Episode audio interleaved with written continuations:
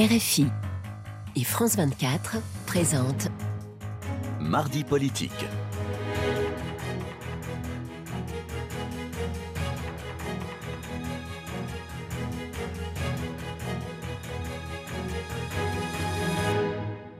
Bonsoir, bienvenue dans Mardi Politique sur France 24 et RFI. Bonsoir Frédéric Rivière. Bonsoir Rosine, bonsoir à tous. Et ensemble, nous recevons un autre Frédéric, Frédéric Dabi, directeur général de l'IFOP et auteur de La Fracture aux éditions euh, Les Arènes. Merci d'avoir euh, accepté Bonsoir, euh, Rosine. Bonsoir, notre invitation.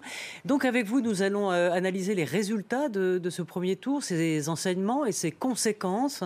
Euh, tout d'abord, ce qui frappe, bien sûr, euh, c'est euh, l'abstention qui ne cesse de progresser de scrutin en scrutin, 52,4% dimanche euh, dernier contre 51,3% en 2017. Euh, ce n'est pas une chute libre, mais une inexorable et lente euh, descente. Qu'est-ce qu'elle veut dire cette abstention?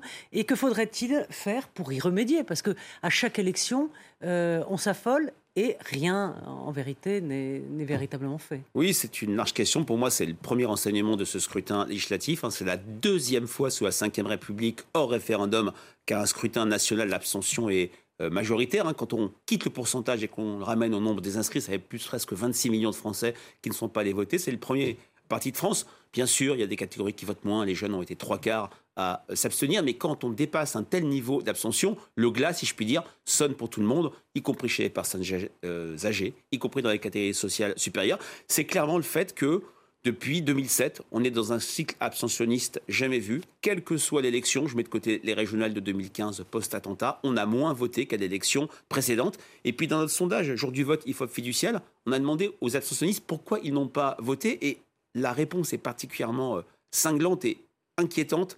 On voit une logique de vanité, d'inutilité du vote. Voter, à quoi bon voter? Ça ne sert à rien, ça ne change pas ma vie et ça ne change pas la situation du pays, alors que la promesse du politique en France, c'est changer la vie, transformer euh, le cours des choses et peser sur la vie de nos concitoyens. c'est une, une élection euh, locale où, quand même, euh, les, les- les Français connaissent leurs députés. Est-ce que le non-cumul des mandats a pu euh, parfois aussi éloigner euh, les Français de leurs élus Ça a pu jouer, ça a créé des députés peut-être plus hors sol, même s'il ne faut pas les blâmer, ils sont sur le terrain, mais surtout, ce qui a été tragique pour l'élection législative, c'est qu'elle a perdu son autonomie. Elle est maintenant très fortement euh, indexée, même si l'effet de souffle présidentiel a moins soufflé en 2022 qu'aux quatre dernières présidentielles. Depuis le quinquennat, depuis l'inversion du calendrier euh, électoral, l'élection législative, scrutin, alors je ne dirais pas qu'il est seulement local, euh, il est mixte, il est hybride, il est local et national. Ce scrutin a perdu son autonomie et trop fortement, je dirais, euh, phagocyté par l'élection présidentielle, d'où cette question que se posent les Français. J'ai déjà fait mon choix à la présidentielle, j'ai déjà voté, à quoi bon revoter?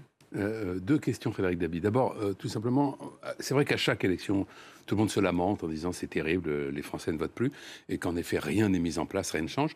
Est-ce qu'il existe une autre réponse à, à ce problème que tout simplement l'instauration de la proportionnelle intégrale ou en partie? Moi, je ne pense pas que ce soit une question de, de vecteur, de forme, de mode euh, de scrutin. Bien sûr, la proportionnelle pourrait Mais rendre son vote enfin, plus utile. Le problème de la représentativité, Oui, il n'est pas au cœur de l'abstention? Je pense qu'il n'est pas au cœur. Ce qui est au cœur de l'abstention, c'est la crise du résultat que connaît le personnel politique au pouvoir depuis maintenant des années, ce qui fait que les Français, qui sont un peuple hein, éminemment politique, ils croient que les- le politique domine l'économique. Ils ont conscience que le politique peut changer les choses. C'est le fameux slogan du PS dans les 70, mitterrandien, changer la vie. Bien sûr, je suis un- petit peu rapide, euh, un mode de scrutin proportionnel complètement pourrait euh, améliorer les choses, mais il y a une question de sens de l'élection, de signification de euh, l'élection et de d'utilité du vote qui est au cœur de cette abstention, parce qu'on vote très bien. Il y a deux scrutins où les Français votent quand même fortement. Les municipales, même s'il y a eu l'accident de 2020. Ce- sont des élections au beaucoup moins politiques. parce qu'on voit concrètement l'effet de l'action politique et puis l'élection présidentielle, l'élection matrice, l'élection reine, si je puis dire, où il y a eu quand même, malgré une campagne extrêmement euh, atone pour les raisons que l'on connaît, une abstention qui a été finalement pas si forte que cela. Est-ce que cette abstention pèse sur la légitimité des élus? Alors c'est un, c'est un sujet dans lequel je ne veux pas euh, entrer. Et justement, on a, du fait de l'abstention et du fait de la, de la dureté, de l'âpreté du combat Mhm. politique, un nouveau discours que je trouve très dangereux sur la délégitimation des élus. Ça a commencé il y a assez longtemps. En 2012, où pourtant l'abstention avait été faible, il y a eu cette petite musique. Il a manqué quelques jours à Nicolas Sarkozy pour pouvoir l'emporter. François Hollande n'est pas vraiment légitime. Ça a continué en 2017 c'est vrai que, c'est comme ça que c'était dit dans certaines enquêtes ou même dans certains propos de personnalités politiques, Emmanuel Macron n'a pas vraiment gagné. C'était facile de battre Marine Le Pen. Là, il y a l'affaire de la guerre euh, en Ukraine, le fait qu'il ait manqué quelques voix à Jean-Luc Mélenchon. cette question de la légitimité des élus est un véritable poison parce qu'elle pèse sur euh, cette, ce sentiment de confiance à construire entre représentés et représentants. Vous avez dit, Frédéric Dabi, qu'on commence à, sentir une érosion du vote, même chez les plus âgés, qui sont en général ceux qui votent le plus. En revanche, on sait de, longue date que les jeunes votent très peu. Je crois qu'on est à, de l'ordre de 70% oui, chez les moins de 25 ans. Euh, c'est colossal. Alors, euh, Jean-Luc Mélenchon les a chapitrés hier, les, les, jeunes, en leur disant il faut prendre vos affaires en main et ça passe par le vote. Est-ce qu'il a raison de faire ça? Alors, il a raison de faire campagne et de mobiliser un électorat qui lui a été très favorable, par exemple, à l'élection présidentielle de 2022. Mais il n'y a pas de fatalité à l'abstention massive des jeunes. Il y a eu des élections présidentielles, vous citez gentiment mon livre, je le montre, en 81, 95, en 2007, où les jeunes ont voté autant, voire plus que l'ensemble des Français. Mais ce que je mettais tout à l'heure euh, en avant, cette logique de vanité du vote, à quoi bon voter? Est-ce que voter change? Est-ce que c'est la seule forme d'engagement par rapport à l'engagement citoyen, par rapport à des mobilisations, par rapport à, l'action individuelle, mine le lien entre les jeunes et le vote, même si à la présidentielle, notamment au second tour, les jeunes ont voté à un niveau acceptable. Est-ce qu'on sait euh, qui vraiment s'est abstenu, euh, quelle catégorie socioprofessionnelle et surtout dans quelle euh, région française? Alors, c'est surtout oui, il y a une carte de l'abstention sociodémographique classique, les jeunes plus que les personnes âgées, les catégories populaires plus que les catégories sociales supérieures les salariés qui, ont voté, qui se sont beaucoup abstenus, parce que c'est aussi la catégorie mmh. qui est très polarisée sur la question du pouvoir d'achat. Hein. Qu'est-ce qui est au cœur de la colère des Français? C'est plus le chômage. L'injustice, c'est plus le chômage. C'est le travail qui paye mal. Donc les salariés y croient de moins en moins, les personnes faiblement diplômées. Puis la géographie, c'est extrêmement divers, mais on a euh, très peu voté dans les grandes métropoles et dans les grandes villes. Mais il y a eu aussi une démobilisation du, camp, par exemple, pour Emmanuel. Euh, euh, Macron, qui, lui, n'a pas pris peut-être la, mesure du, danger. Et comme d'habitude, euh, les législatives sont dans la foulée de la présidentielle pour éviter justement euh, une cohabitation et pour euh, que le vote, en fait, en réalité de la présidentielle soit validé. Ça ne s'est pas passé comme ça cette fois-ci. Oui, la campagne était particulièrement à donne. Pourtant, il y a eu plus de temps de campagne que les autres années. Elles sont toujours courtes, ces mmh. campagnes, depuis, depuis 2002, même 97 avec la dissolution surprise. C'était une campagne courte. Il y a eu des campagnes locales extrêmement actives, mais il n'y a pas eu je dirais, d'électrisation à l'échelle nationale. Il n'y a pas eu de grande mobilisation qui aurait pu mobiliser davantage les Français. Et c'est vrai que peut-être que le président de la République en porte une responsabilité avec cette temporisation.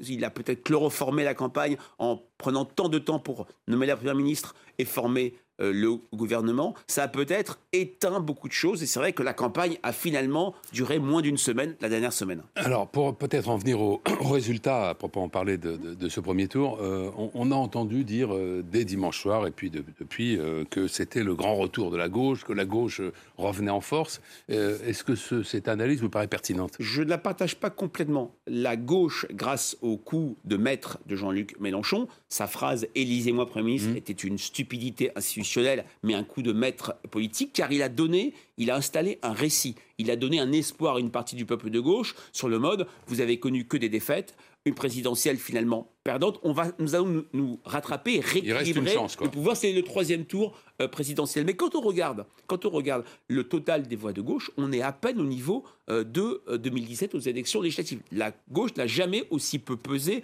en pourcentage et en nombre de voix. Là, vous incluez au-delà de la Nupes. J'ai compté tous les petits mouvements. Oui, il y a des divers gauches qui sont présentés contre la contre la Nupes, mais le le niveau est quand même relativement faible. Rien à voir avec, par exemple, 2012, la victoire de François Hollande et la confirmation aux élections législatives. Quand on regarde la majorité présidentielle, c'est encore pire, puisque quand on compare le score, euh, il y, a un double facteur. C'est la première fois déjà que le parti du président qu'il a emporté n'est pas en tête, oui, et à peine en tête euh, au euh, premier tour. Il fait moins que ce qu'a fait Emmanuel Macron à l'élection présidentielle, alors qu'en 2017, Emmanuel Macron avait fait 24%, et en Marche et le Modem, à l'époque ça, s'appelait En Marche, 32,5%. Là, on a une baisse très forte par rapport aux législatives de 2017 et une incapacité à euh, installer ce que j'ai appelé cet effet de souffle présidentiel qui, traditionnellement, on l'a vu en 2002, en 2007, en 2012 et surtout en 2017, emporte la décision. Les Français confirment leur vote. Le camp du président est mobilisé. Les camps adverses sont démobilisés. Jean-Luc Mélenchon, avec la NUPES, a réussi à mobiliser la gauche à un niveau acceptable. Est-ce que c'est pas aussi, euh, il y a l'union effectivement, mais est-ce que c'est pas aussi une question de personnalité? Je reprends la petite phrase de Richard Ferrand qui était assez drôle aujourd'hui, où il dit dans le fond, nous on a fait une campagne, c'est-à-dire eux, la République en marche, euh, sous l'exomile et euh, la NUP sous LSD et les autres sous LSD. Est-ce que dans le fond, le, récit, ce que vous disiez, le narratif mmh. de Mélenchon ne, ne donne pas un petit plus en quelque sorte avec ses sorties, ah, avec son je suis le bruit la fureur qui date de longtemps, mais qui, plaît. Déjà, ce qui a plu, c'est qu'il a lancé la campagne très tôt. Il la lance avant le second tour avec cette fameuse phrase Élisez-moi Premier ministre. Il donne une espérance, une espérance, il donne un cap. Il arrive à tordre le bras, en tout cas à créer cette, euh, alliance en, dépit des divergences très fortes sur l'Europe, sur le rapport avec la Russie, sur la laïcité et la République, etc., avec les quatre principales forces de gauche, même s'il y a une vraie hégémonie pour la France euh, il construit une union de la gauche et ce qui n'était jamais vu. Même en 97, quand il y avait la gauche plurielle, où chaque camp, chaque fraction de la gauche, PS, communiste et vert à l'époque partaient chacun dans son couloir, on a eu des candidatures communes. Ce qui explique avec un petit un pourcentage plutôt modeste. Il est arrivé en tête dans beaucoup de circonscriptions, cette NUPES, et elle est en situation d'être au second tour dans plus de 380 circonscriptions. Ce qui fait qu'il a installé ce récit d'une gauche qui va rééquilibrer le pouvoir. Et ça, ça répond à une attente des Français, un peu comme en 88, on se souvient, François Mitterrand qui gagne la présidentielle très largement et qui n'arrive pas avoir une majorité absolue. Mm. Là, dans notre sondage, jour du vote, IFOP fiducial, euh, on voit euh, qu'une euh, majorité de Français ont souhaité par leur vote exprimer l'idée qu'Emmanuel Macron devrait être confronté à une cohabitation. Ça relève peut-être du vœu pieux, mais ça en dit long sur le fait que dans le cadre d'un deuxième mandat, hmm. on cherche peut-être à ne pas mettre, pardon, cette expression galvaudée, ses œufs dans le même panier. Est-ce que le scénario de Jean-Luc Mélenchon euh, à Matignon est, tant soit peu crédible? Je pense qu'il n'est pas crédible compte tenu d'un double facteur. D'une part, je parle électoralement, hmm. euh, d'une part, la NUPES n'a pas de réserve de voix euh, affichée. À part chez les abstentionnistes. Bien sûr. Et c'est une réserve considérable. Elle est considérable, mais elle est tellement euh, euh, hétérogène, il est assez aléatoire de, de, compter que sur cette réserve. vous avez raison, Frédéric. Deuxièmement, il y a le positionnement. On est quasiment que sur, il sur des duels. Un sursaut, Frédéric? Que sur des duels à part huit circonscriptions. Et c'est vrai que le positionnement central de la République en marche, des candidats ensemble, leur permet, dans le cadre d'un duel face au RN, d'espérer d'être le réceptacle d'un vote anti-RN et face à, et face à la NUPES, avoir des voix de droite hmm. et euh, euh, avec euh, LR qui a fait un score appréciable dans beaucoup de, circonscriptions, d'avoir, d'être le réservoir, le, réceptacle de voix anti-NUPES. Mais ce schéma sur le papier a l'air solide. Il y a un élément que je veux mettre en avant qui, est, qui pourrait être la grande surprise du scrutin. Et si la NUPES pouvait compter sur des réserves de voix issues du rassemblement d'électeurs du RN. Ça paraît farfelu, comme c'est quand même deux. Vous voulez dire qu'il y a une courroie de transmission entre les eh ben, extrêmes? On l'a vu à l'élection présidentielle, dans des zones très spécifiques du territoire. On se souvient en Guadeloupe, en Martinique, où le vote de colère de Jean-Luc Mélenchon, qui est arrivé nettement en tête, a profité à Marine Le Pen. On l'a vu en Corse. Est-ce que l'inverse sera vrai? Dans quelques zones, dans les zones rurales, dans le quart nord-est de la France, dans le Pas-de-Calais, dans le nord, dans l'est Et là, ça pourrait créer une surprise. Maintenant, la majorité présidentielle reste favorite. La question qui se pose, et elle ne se posait absolument pas entre 2002 et 2017, c'est va-t-elle avoir une majorité absolue, plus de 289 sièges, ou bien va-t-elle subir et pâtir, parce que ce serait très compliqué, une majorité relative. Il n'y a plus le 49-3 pour s'assurer des, euh, une mandature, si je puis dire, tranquille. Michel Rocard l'avait utilisé presque 30 fois, 28 fois. Mais euh, quand, vous dites que les extrêmes peuvent se rejoindre, ça voudrait dire que c'est uniquement dans les cas où la NUP n'est pas euh, est éliminée. Oui et non. Alors, c'est pour sinon, être précis, continuer à... c'est pas des extrêmes qui se rejoignent, c'est un, électeur NUPS qui instrumentaliserait le vote RN pour en faire un vote anti-Macron pour éliminer Macron, j'y crois très peu. Non, mais il pourrait continuer à, voter NUPS. Oui, euh, à l'inverse, un électeur euh, RN éliminé, son candidat n'est plus présent, va-t-il voter Macron voter pour le candidat de la majorité, j'en doute. Va-t-il s'abstenir? Sans doute. Il peut également, et on l'a vu à la présidentielle dans quelques territoires, j'en parlais, choisir le vote NUPES pour euh, sanctionner, faire de cette élection. C'est en ça qu'elle est, très inédite. Elle n'a pas du tout euh, épousé euh, les canons des élections législatives traditionnelles depuis 2002. on a eu un scuyer à bien des écarts, quand on voit aussi la situation des ministres en difficulté, un demi-vote sanction ou un demi-échec pour une majorité qui pourtant vient de triompher à l'élection Ouais. présidentielle. Alors, vous avez évoqué l'interrogation d'un éventuel soutien d'un certain nombre d'électeurs RN à, à la NUP. Euh, au fond, ça serait le retour peut-être d'un certain nombre d'électeurs de gauche qui étaient partis euh, au Front National déjà depuis longtemps en raison de l'offre sociale, de, de l'offre sur le- les questions économiques et sociales de, de ce parti. Mais si ça devait se produire, est-ce que ce ne se serait pas déjà produit au premier tour Parce que le Rassemblement national, euh, finalement, c'est un peu passé sous silence euh, parce qu'il y a le résultat de, de l'Alliance de la gauche, mais le Rassemblement national fait un très bon résultat, en fait, dans ces législatives. Je suis tout à fait d'accord. Le RN fait un très bon résultat. On compare toujours une élection par rapport à la précédente, Mmh. et c'est la seule force qui crée- politique progresse le plus qui progresse. D'une part, ce qu'on a vu à chaque élection depuis 2002, où le vote présidentiel Le Pen, qui s'appelle Jean-Marie ou Marine Le Pen, décélère, voire s'effondre aux élections législatives. hein. En 2017, Marine Le Pen a 21,5 à la présidentielle, le RN fait 13, c'est quasiment euh, 8 points de moins. Là, à la présidentielle, euh, là dans cette séquence électorale 2022, on passe de 23 à presque 19. Et c'est vrai que par rapport, à la par rapport aux législatives précédentes, il y a une vraie poussée du RN, ce qui pourrait, il est présent dans, 150 dans 158 circonscriptions, ce qui pourrait lui permettre d'avoir un groupe parlementaire, ce qui lui arrive Mais une fois. Ça, ça, c'est hautement probable maintenant, le Ah, groupe. Mais quel- toujours eu un doute, Mais- vous savez, mais si Frédéric. le RN obtient euh, à peu près le même nombre de députés qu'en 86, ou lorsqu'il y avait la proportionnelle, c'était Trentaine. 35 Ouais, députés. exactement. Euh, S'ils font à peu près la même chose, est-ce qu'à ce moment-là, on peut dire que c'est une performance assez Ah, remarquable? ça sera une performance, ça sera une victoire, puisque, comme vous le disiez, hein, 86, c'était de la proportionnelle pure. Ouais. Le RN n'avait fait même pas 10%. On vérifiera, c'était à mon avis 9,5, 9,6% aux élections législatives du 16 mars euh, 86, mais c'était automatique. Là, faut pas oublier, même si on a tendance à dire nos, pro- euh, nos projections IFOP fiduciales pour LCI donnent le RN entre 15 et 35 sièges, le, le bas de la fourchette, ce n'est que 15. Pourquoi parce qu'on sait très bien que le duel de second tour reste une configuration extrêmement Ouais. compliquée pour le RN, parce que la logique pascoyenne hein, d'élimination au second tour, on, est, euh, on élimine, peut être très dur pour le Rassemblement national. Songez qu'entre 1988, c'est-à-dire la victoire de Yann Pia, la filiale de Jean-Marie Le Pen, aux législatives dans le Var en duel, et 2017, où il y a eu, il y a eu 7 ou 8 victoires en duel, le RN, pendant 30 ans, n'avait jamais Ouais. gagné un duel aux législatives.